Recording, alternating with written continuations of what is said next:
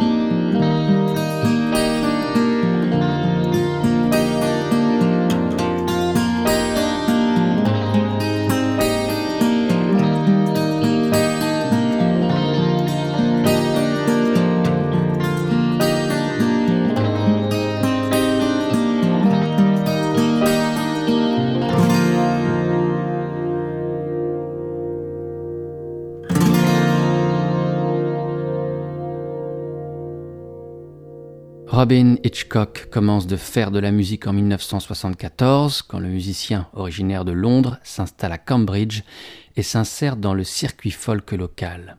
Il y confirme être un guitariste hors pair. Après deux albums à la tête du groupe Soft Boys, qu'il reformera ultérieurement sous le nom de Egyptians, Hitchcock fait carrière seul, si l'on peut nommer carrière ce chemin de lui seul connu, par lui seul arpenté, si l'on accepte le ralliement régulier à sa cause de grands admirateurs tels Peter Buck de R.E.M., avec qui il fonde Venice 3, Johnny Marr de The Smiths, John Paul Jones de Led Zeppelin ou encore Grant Lee Phillips, avec qui il tourne régulièrement. Robin Hitchcock sut toujours proposer des chansons de facture relativement classiques au sein desquelles palpitent de sourdes angoisses, affleurent les fêlures. Son modèle affirmé fut Sid Barrett. En 2014 paraît son album The Man Upstairs, dix chansons le composent, cinq compositions dont le magnifique San Francisco Patrol qu'on écoutait à l'instant et cinq reprises. De Psychedelic Furs, de The Doors, de Brian Ferry, de I Was a King et de Grantley Phillips.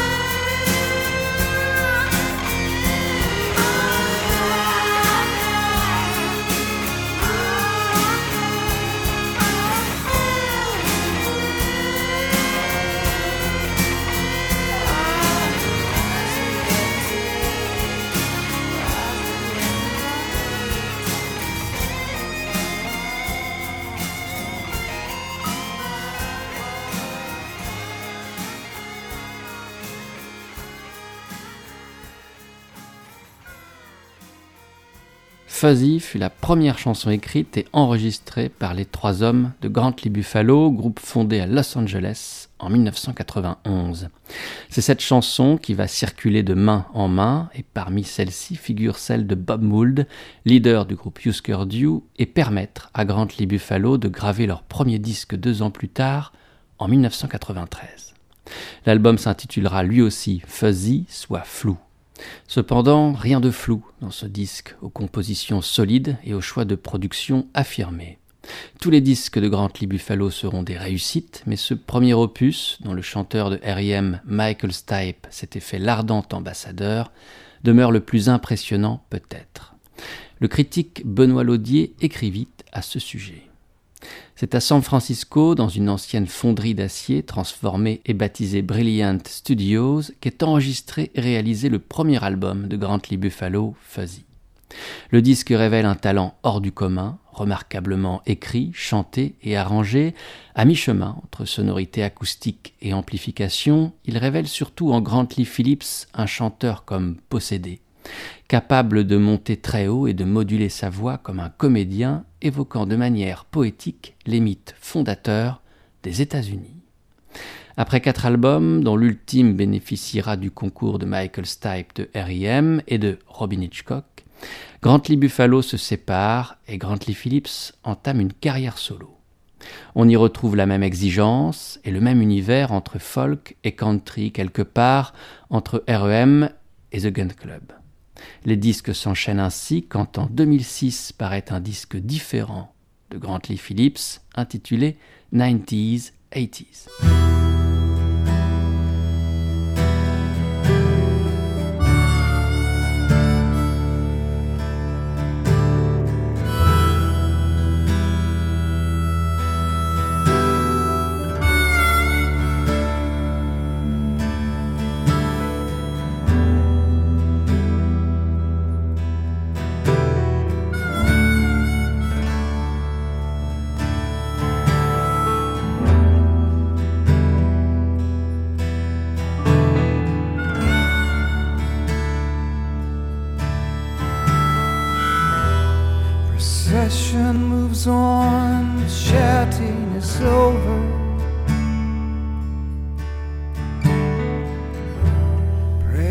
to the glory of loved ones now gone.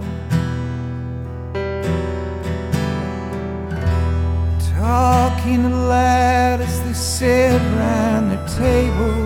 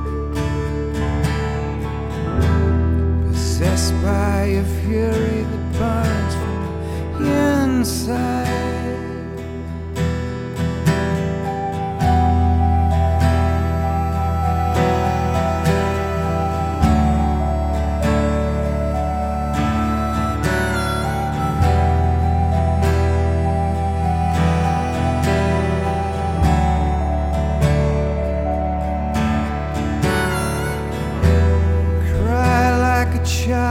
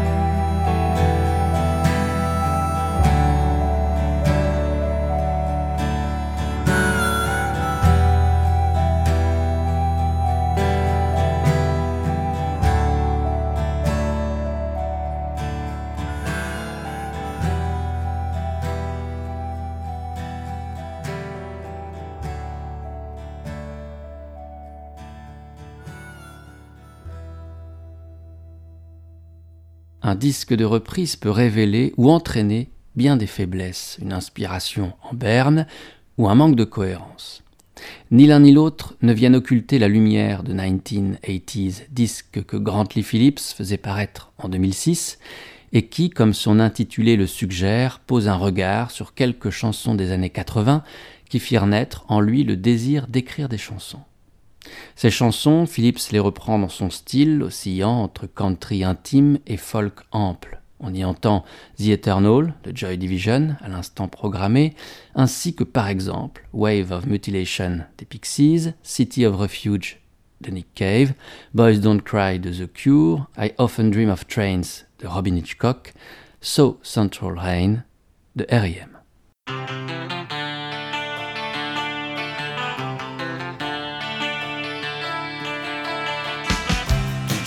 the car.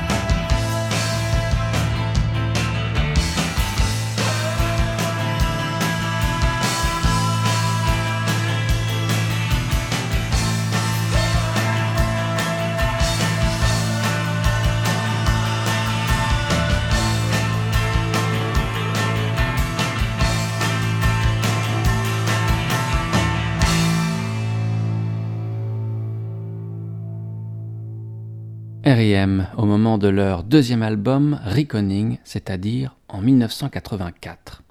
Déjà, le son de R.E.M. est là, les bases en sont posées. L'énergie du punk se mêle aux arrangements boisés et carillonnants hérités des Birds et du folk rock. La voix de Michael Stipe possède déjà ce timbre où se mêle, pour citer Mishka Asayas, gravité et mystère, calme et violence, mélancolie et exaltation. R.E.M. naît de la rencontre entre deux jeunes hommes à Athens, dans l'État américain de Géorgie, Michael Stipe et Peter Buck. Michael est étudiant en peinture et photographie, Peter employé du magasin de disques Tree. Michael fan du punk new-yorkais, Patti Smith, Television et du Velvet Underground, tout comme Peter, qui de plus affectionne le folk rock des années 60. Ils se lient tous deux d'amitié, et après avoir invité deux musiciens aguerris, un bassiste et un batteur, à les rejoindre, ils commencent de répéter, et commencent de s'appeler R.I.M. Ils s'exercent sur God Save the Queen des Sex Pistols, There She Goes Again du Velvet Underground, Gloria de Zem, Roadrunner de The Modern Lovers.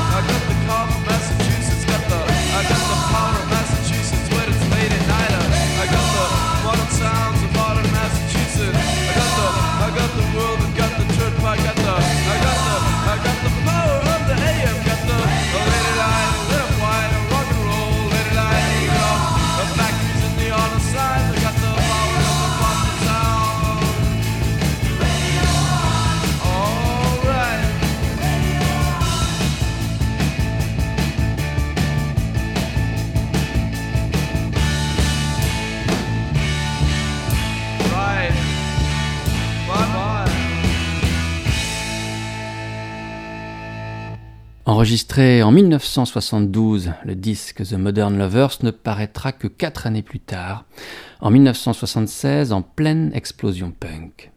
Ce premier disque des Modern Lovers, groupe emmené par Jonathan Richman, s'il avait paru plus tôt, aurait pu précipiter l'avènement du punk. Mais il en sera autrement, et Jonathan Richman, dès ses débuts, était en décalage. Jonathan quitte Boston à 17 ans pour se rendre à New York avec un objectif aller voir le Velvet Underground en concert. Il les verra une centaine de fois et l'obsession qu'il nourrira à l'encontre du groupe de Lou Reed et John Cale aura forcément une influence décisive sur la musique de son groupe, The Modern Lovers. Le premier disque du groupe, enregistré en 72 donc, est produit par John Cale lui-même. Mais quand le disque paraît en 76, les choses ont bien changé. L'obsession de Jonathan Richman n'est plus le mur du son malade, édifié par le Velvet Underground ou par les groupes punk qui se réclament de l'influence des Lovers. Non, l'obsession de Jonathan est à présent de faire le moins de bruit possible. Quand paraît le second disque des Modern Lovers en 1977, moins d'une année après le premier disque électrique donc, les fans découvrent le virage négocié et demeurent interdits. Les musiciens jouent débranchés, une sorte de rock'n'roll primaire et enfantin, à la manière d'une sorte de douanier Rousseau rock. De cette esthétique de peu, Jonathan Richman ne dérogera plus.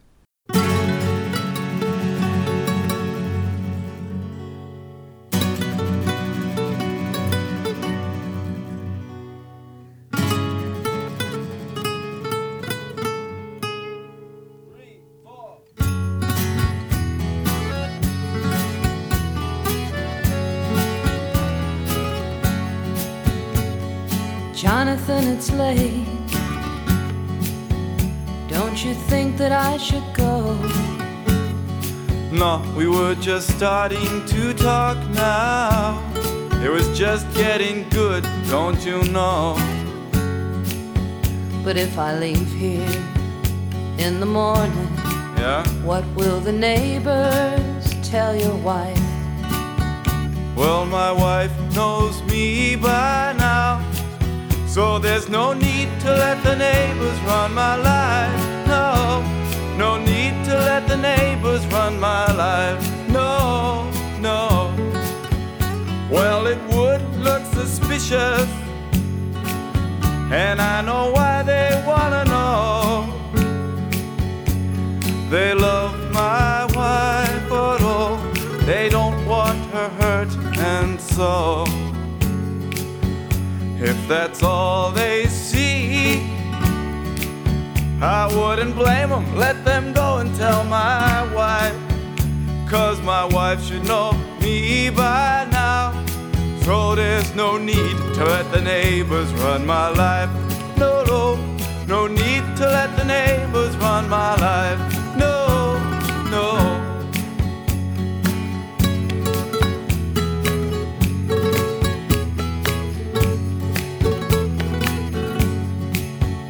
Here we are down the street. Here we are hand in hand. Yeah, so? You're close to me. Won't people misunderstand? That's fair, yeah, they could. If that's all they see, I wouldn't blame them if they go and tell my wife. But my wife should know me by now. So there's no need to let the neighbors run my life. No, no need to let the neighbors run my life. No, no. En 1990, Jonathan Richman faisait paraître Jonathan Goes Country, disque dans lequel il se frottait à ce genre musical avec ce mélange de candeur et de classe qu'on lui a toujours connu. Jonathan a trempé son songwriting dans bien des bains et toujours en cultivant l'art du contretemps. Punk quand personne ne l'était, il revint ensuite à un rock'n'roll des origines quand les guitares partout ailleurs étaient amplifiées. Quand tout le gotha rock se défonçait, lui ne cessait de revendiquer sa sobriété. Puis c'est à un folk naïf, une chanson populaire rudimentaire qu'il se consacra. En espagnol, en français, Jonathan chanta. Ailleurs, il joua reggae ou encore doo-wop. et quand il choisit de faire un disque country, c'était une poignée d'années avant que ce genre ne retrouve quelques lettres de noblesse avec le renouveau insufflé par les jeunes musiciens américains qu'étaient Will Oldham, alias Bonnie Prince Billy, par exemple. Bref, la country était alors le genre musical ringard par excellence. Tous les solitaires de la terre, les parias, les inclassables, se reconnaîtront en Richman. Droiture, refus de l'industrie commerciale et des modes, indépendance farouche. La trajectoire de Jonathan Richman est aussi désarçonnante qu'exemplaire. En 2009, il accompagnera un autre solitaire attachant, moins solaire, plus sombre que lui, mais un inclassable, et c'est cela qui compte, à accoucher de son tout dernier album. Ce disque, intitulé Skitter on Take Off, paraît en octobre 2009, deux mois seulement avant le décès de son auteur. L'inclassable en question s'appelait Vic Chestnut.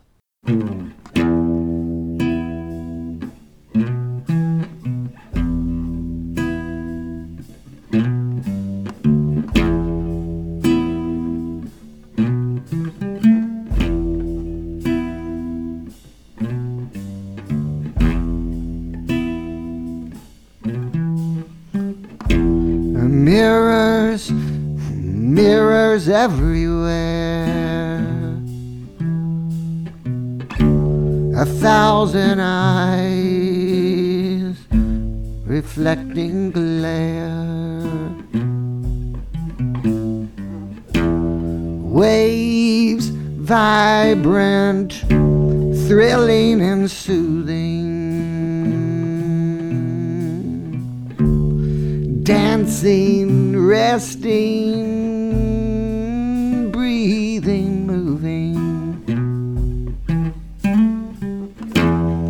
Sunlight cranking in the head, body craving to be tested. feast in the time of plague. You were a beautiful pig. Feast in the time of plague. You were a beautiful pig.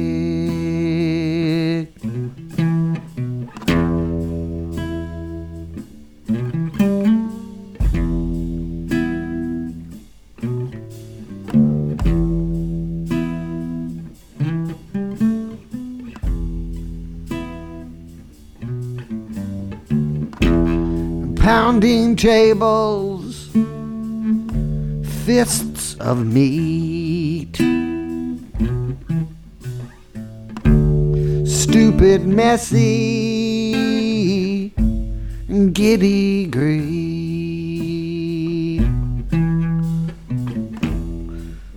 Fierce and flippant, frightening.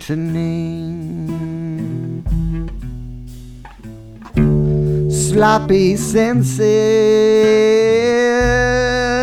heightening. Praises gushing down from high. Drowning practicality.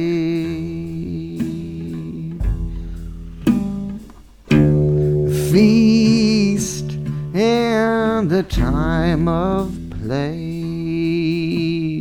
You were a beautiful pig.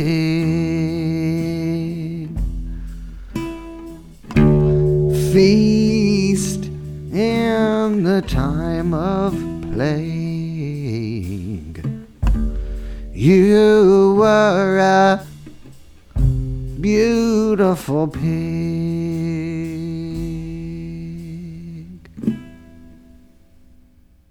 Skitter and Take Off fut le dernier album de Vic Chestnut paru deux mois avant sa mort qui survint un triste jour de Noël de l'année 2009. 20 ans de carrière avec pour Vic beaucoup de bas, quelques hauts tout de même, et des albums superbes. Pas des albums marrants, car l'encre qu'utilisait Chestnut était d'un noir profond et sa plume acérée. Cloué dans un fauteuil roulant, la musique fut pour Vic le seul moyen de défier les lois de la gravité. C'est Michael Stipe de R.E.M. qui le découvrit dans un bar de leur ville commune, Athens, en Géorgie. Stipe produit le premier album de Vic Chestnut et joue sur le deuxième, puis le solitaire continuera cependant de bien savoir s'entourer. Ainsi, auprès de lui, et au fil des disques, jusqu'à cette ultime collaboration avec Jonathan Richman, enregistreront par exemple avec Vic Chestnut, Bob Mould, encore lui l'homme derrière Husker Du, Van Dyke Parks, Bill Frisell, A Silvermont Zion, Lamp Shop.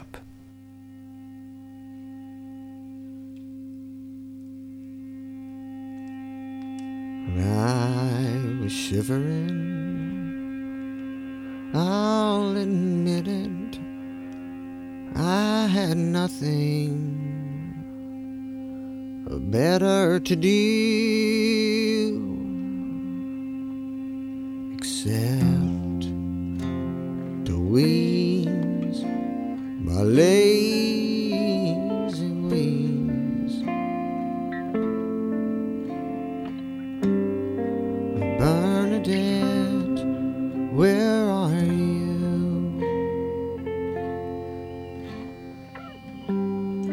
Bernadette, where are you?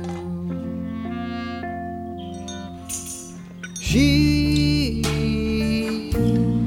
gets much acclamation for such a self ordained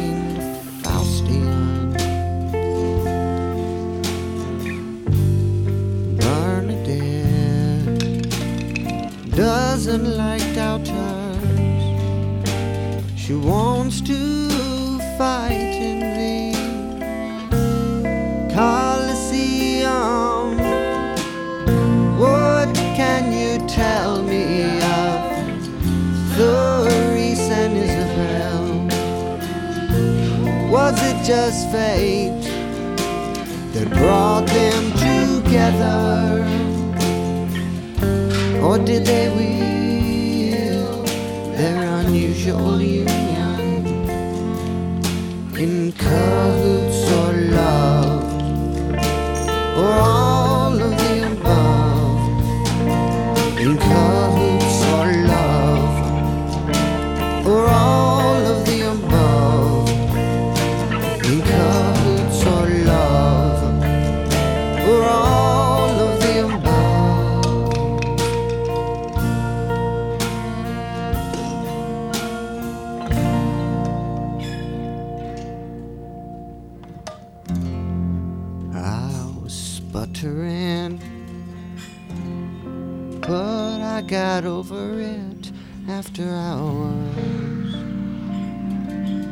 careless review.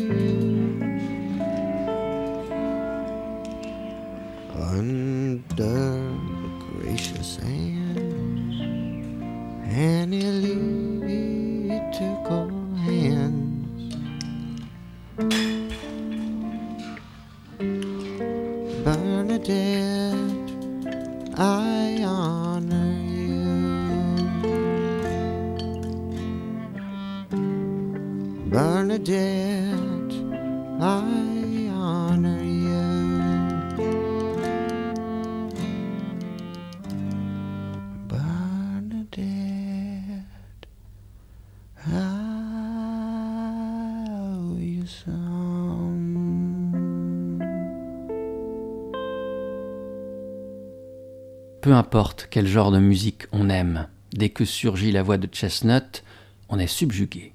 Il chante haut, aussi clair que possible. Sa voix qui détache chaque mot glace le sang. Tantôt on dirait un enfant, tantôt un vieil indien, tantôt un chien hurlant à la mort. C'est Mishka Asayas qui s'exprima ainsi au sujet du chanteur et guitariste Vic Chestnut, et ces mots sont imprimés dans son beau livre-recueil In a Lonely Place. C'est en 1998 que Vic faisait paraître son album Bernadette and the Salesman, pour lequel il s'offrait le compagnonnage du groupe de Nashville, Tennessee, Lamb Shop. L'un des groupes fondateurs de ce qu'on pu appeler l'alternative country accompagne Chestnut sur tous les morceaux, et c'est Kurt Wagner et Mark Nevers, les deux membres fondateurs du groupe Lamb Shop, qui produisent le disque. Jamais les chansons de Vic ne s'offrirent de si rutilants arrangements, une si douce gangue. Jamais, peut-être, Vic n'avait offert un tel bien-être à ses chansons. Quand en 2009, Vic Chestnut disparaît, Kurt Wagner est dévasté et décide de combattre la tristesse avec la seule arme qu'ils connaissent, la musique. Le disque que Lamb Shop publie en 2012, intitulé Mr. M, est expressément dédié à Vic Chestnut. Kurt Wagner s'explique. Je fais des disques autant pour le public que pour mes amis, raconte-t-il. Je l'ai donc peut-être aussi fait pour Vic. C'était douloureux pour moi de raconter ces choses-là, de parler de lui. Je le fais simplement parce que j'essaye de gérer tout ça, et j'espère peut-être y trouver des vertus thérapeutiques.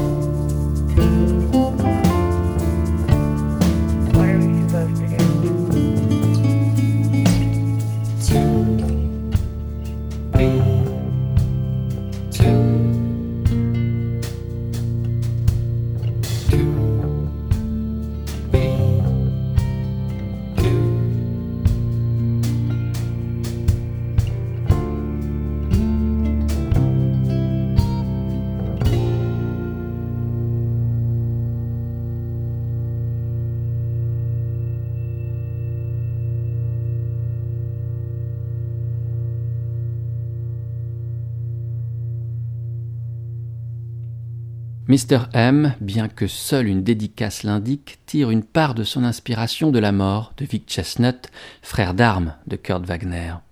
Les textes allusifs et sinueux dont les fidèles de Lamb Shop ont coutume sont portés par des compositions flottantes aux structures parfois trompeusement simples et qui diffusent leur lumière au gré d'arrangements subtils. Les chansons semblent passer au loin telles des bateaux dans la nuit noire. Puis elles peuvent à tout instant vous emporter. Avec le chant de Wagner, cette voix qui en a beaucoup vu, ou ces violons dosés avec un soin maniaque par le producteur Mark Nevers, quittant leur vieux rôle d'ornement pour devenir un élément propre du son. Ainsi s'exprima le critique François Gorin quand parut Mr. M en 2012.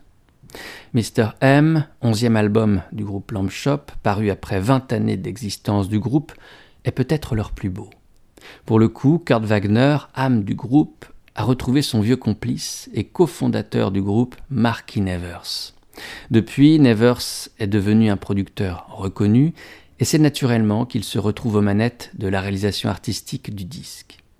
Marky Nevers a été, tout au long de ses années d'activité, au chevet de bien des musiciens et déterminant dans la naissance de bien des disques. Tels ceux de Lamb Shop et Vic Chestnut donc, ainsi que Yola Tango, Howie Gelb, Andrew Bird, Silver Jews, Saint Thomas, Lou Barlow, Hank Williams Jr., Calexico ou Bonnie Prince Billy.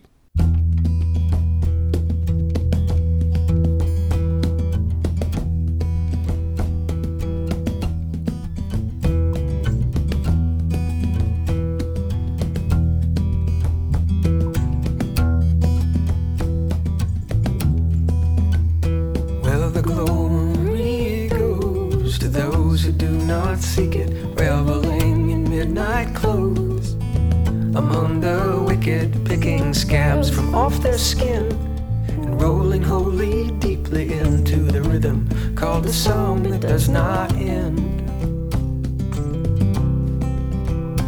You remind me of something, a song that I am, and you sing me back into myself.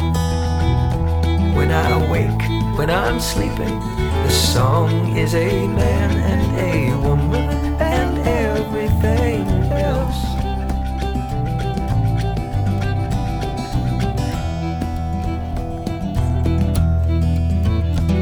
my mother is a good one as they go. She does not condone the actions that I do that she don't know. She swears nightly before resting that I give her soul a testing when I sing the song that does not end. You remind me of something, song that I am, you sing me back into myself. When I wake, when I'm sleeping, the song is a man and a woman and everything else. It's been years since I found it. I still go where it pounded. My ears pressed to the chest of that one woman of song. She adores me, she ignores me, and I revel on in wonder at something so sweet and so long.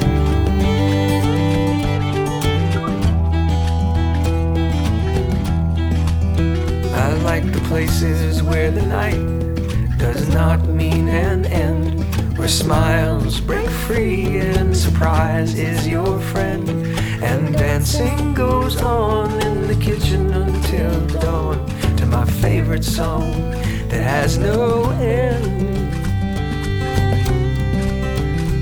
You remind me of something, a song that I am, and you sing me back into myself.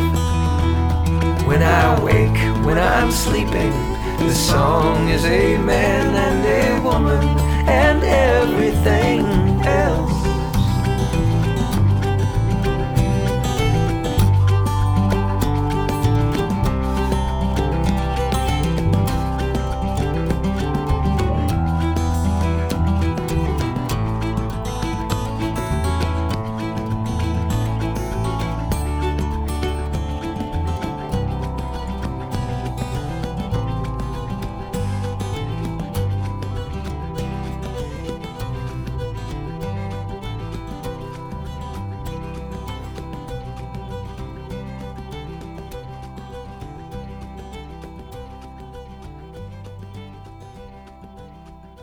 Bonnie Prince Billy, le nom qu'emprunte depuis 1999 Will Oldham pour jouer et publier sa musique, fait paraître en 2008 le disque Lie Down in the Light.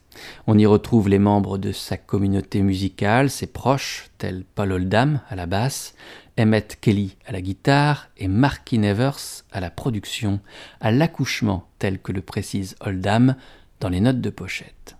Sur ce morceau You Remind Me of Someone, Will invite le violoniste bluegrass Glenn Duncan ainsi que la chanteuse Ashley Weber. C'est avec cette dernière que je vous propose de clore cet épisode d'Eldorado. Une dizaine d'années auparavant, Ashley Weber s'était fait connaître comme bassiste et choriste du groupe canadien The Organ. Merci beaucoup d'avoir été à l'écoute de cette errance et merci peut-être de votre fidélité à l'émission. Sur le site www.radio-eldorado.fr, vous pourrez retrouver les références exactes des morceaux durant cette heure programmée, ainsi que cette émission en écoute et en téléchargement. À la prochaine, j'espère, pour une nouvelle errance en terre folk, etc., pour un nouvel épisode d'Eldorado. Je vous laisse en compagnie de The Organ. Portez-vous bien. Ciao.